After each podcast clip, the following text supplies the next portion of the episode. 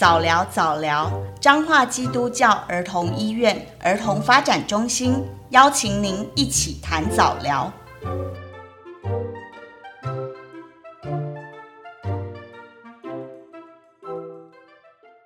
嗨，欢迎大家来到早聊早聊这个频道。这个频道是由彰化基督教儿童医院儿童发展中心所成立，由我们早疗专业团队陪伴大家一起谈早疗。我是今天的主讲人陈梅君老师，可以叫我君君老师。那我是在复健科工作的语言治疗师，我是吴佩瑜老师，可以叫我小瑜老师。上一集我们有讲到零到三岁孩子的语言表达怎么练习，语言理解的部分还没有提到。很多家长常常说，我孩子都听得懂啊，我说什么他都会，理解应该是很好啦，只差在表达。但其实孩子是真的懂吗？还是说我们不小心高估他了呢？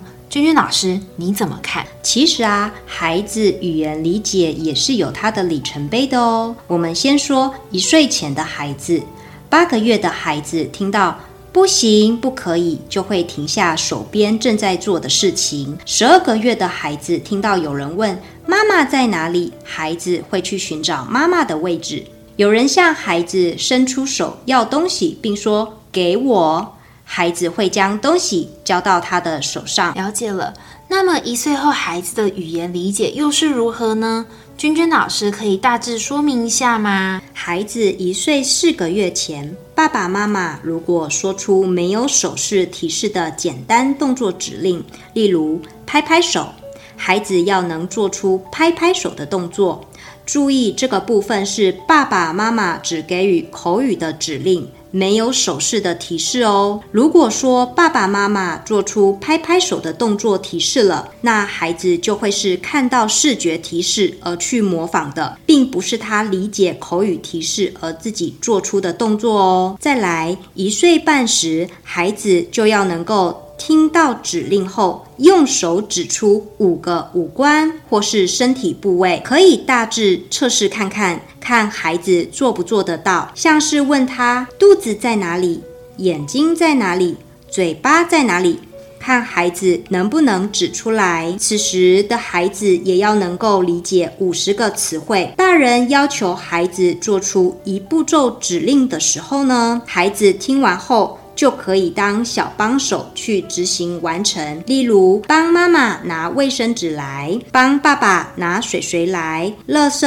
拿去丢垃圾桶。哇，孩子进步得非常快耶！听起来，要知道孩子的语言理解能力是家长常常会忽略的部分。语言发展有分理解和表达，表达能力是外显的，就是比较能观察到的。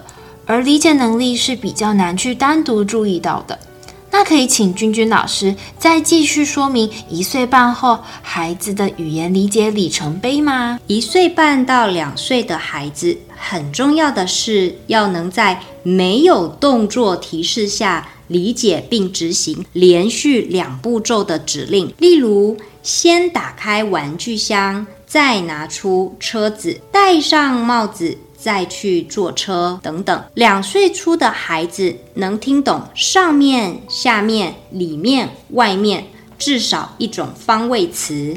家长可以试看看，当你说出“小明拿桌子下面的水瓶”，孩子就会探头到桌子下面去寻找；或是听到家长说：“你看窗户外面的狗狗。”孩子能不能探头看向窗外？两岁半后，孩子要能理解大小、多少，至少一种形容词。还有到了三岁，要能理解并说出一种颜色名称。以上大致就是零到三岁孩子的语言理解里程碑，家长们可以参考看看。另外，小鱼老师可以分享一下。如果家长发现孩子稍微慢了一点，在家可以怎么练习，加强孩子的语言理解能力呢？好的，如果说孩子没达到刚刚君君老师所说的里程碑，例如一岁半了，小孩还没办法指认出五官位置。可以在洗澡时或是拿玩偶与小孩互动，并带着他认识五官，之后再问孩子眼睛在哪里，耳朵在哪里。如果孩子指对了，家长给孩子一些口头赞美，例如“小明好棒哦”，是的，这是耳朵。若孩子比错了，拉着他的手指到正确位置，并说“耳朵在这里”。加强孩子词汇理解。如果是一岁半的孩子听不懂一步骤的指令，也无法执行，该怎么办呢？我们可以多请孩子当小帮手，给予一步骤指令。家长拉着孩子的手，带领他去做一遍。例如，我们告诉孩子收玩具，我们说车子放在柜子上，孩子没有反应，爸妈此时可以抓着他的手去拿玩具车，并且放到柜子上。同时告诉他，车子放在柜子上，给予语言刺激，让孩子知道原来这句话就是这个意思。那如果说孩子快两岁了，还没有办法听懂二步骤的指令，并且执行，该怎么办呀？跟刚刚带一步骤指令的训练是一样的概念。若告诉孩子先洗洗手，再来吃饼干，孩子不理解就来吃饼干。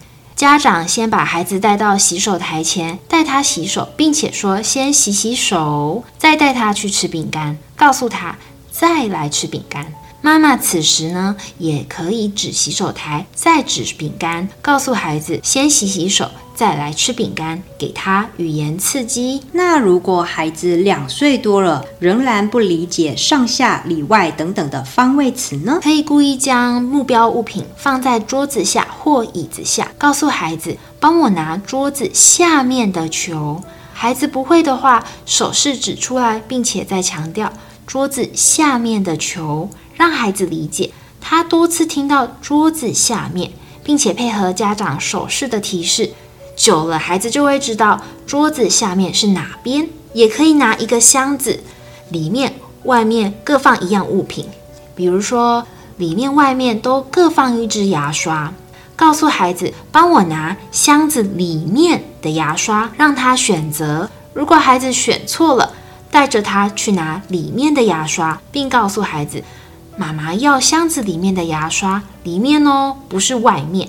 多次练习，孩子就会记得里面在哪里。原来如此，如果可以的话，家长在家要多多制造让孩子当小帮手的机会。此时就可以练习一步骤、两步骤的指令，甚至是方位或形容词哦。没错，还有我们上一集有分享到自我谈话及平行谈话，都可以好好利用。这两个技巧就是要给予儿童语言刺激，增加儿童聆听语言的机会，让他们理解那些词汇、句子的意思哦。那小鱼老师，请问一下，还有没有其他的方法可以增进零到三岁孩子的语言理解能力呢？家长也可以每天播出一些时间，十五分钟到三十分钟，和孩子共读绘本。年纪小的孩子，例如一岁左右的孩子，可以选择布书。再大一点，两岁的孩子可以选择硬页的操作书；两岁半后的孩子就可以试试看平常的绘本了，可以选择一些内容简单且重复性高的绘本故事，例如可以练习指认书中的人物、动物等等。若孩子不会，就指给他看，并说出该人物、动物的名称，例如这是狗狗。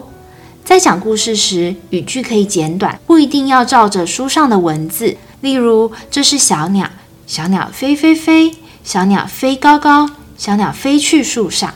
依据孩子的能力，改变句子的长度与复杂度。真的要带着孩子练习，不管是语言理解还是表达，家长都要花心思和时间呢。是的，孩子的进步不是一夕之间，都是日积月累。假设没有花时间给予孩子语言刺激练习，他的进步可能就没办法那么快了。另外，科技越来越进步，不少父母问我，点读笔以及使用电子书到底好不好？有些家长告诉我，我的孩子两岁了，透过点读笔、电子书学了不少单字呢。君君老师，你怎么看呢？好的。过早引入一些电子产品会剥夺孩子学习关键内容的机会，所以两岁前的孩子不要使用电子产品。除了与家人打视讯电话之外，因为对于月龄较小的孩子来说，五个感官视听嗅触味觉的学习会比摸冷冰冰的平板来得好。例如，学习认识苹果，建议直接给予孩子一颗苹果。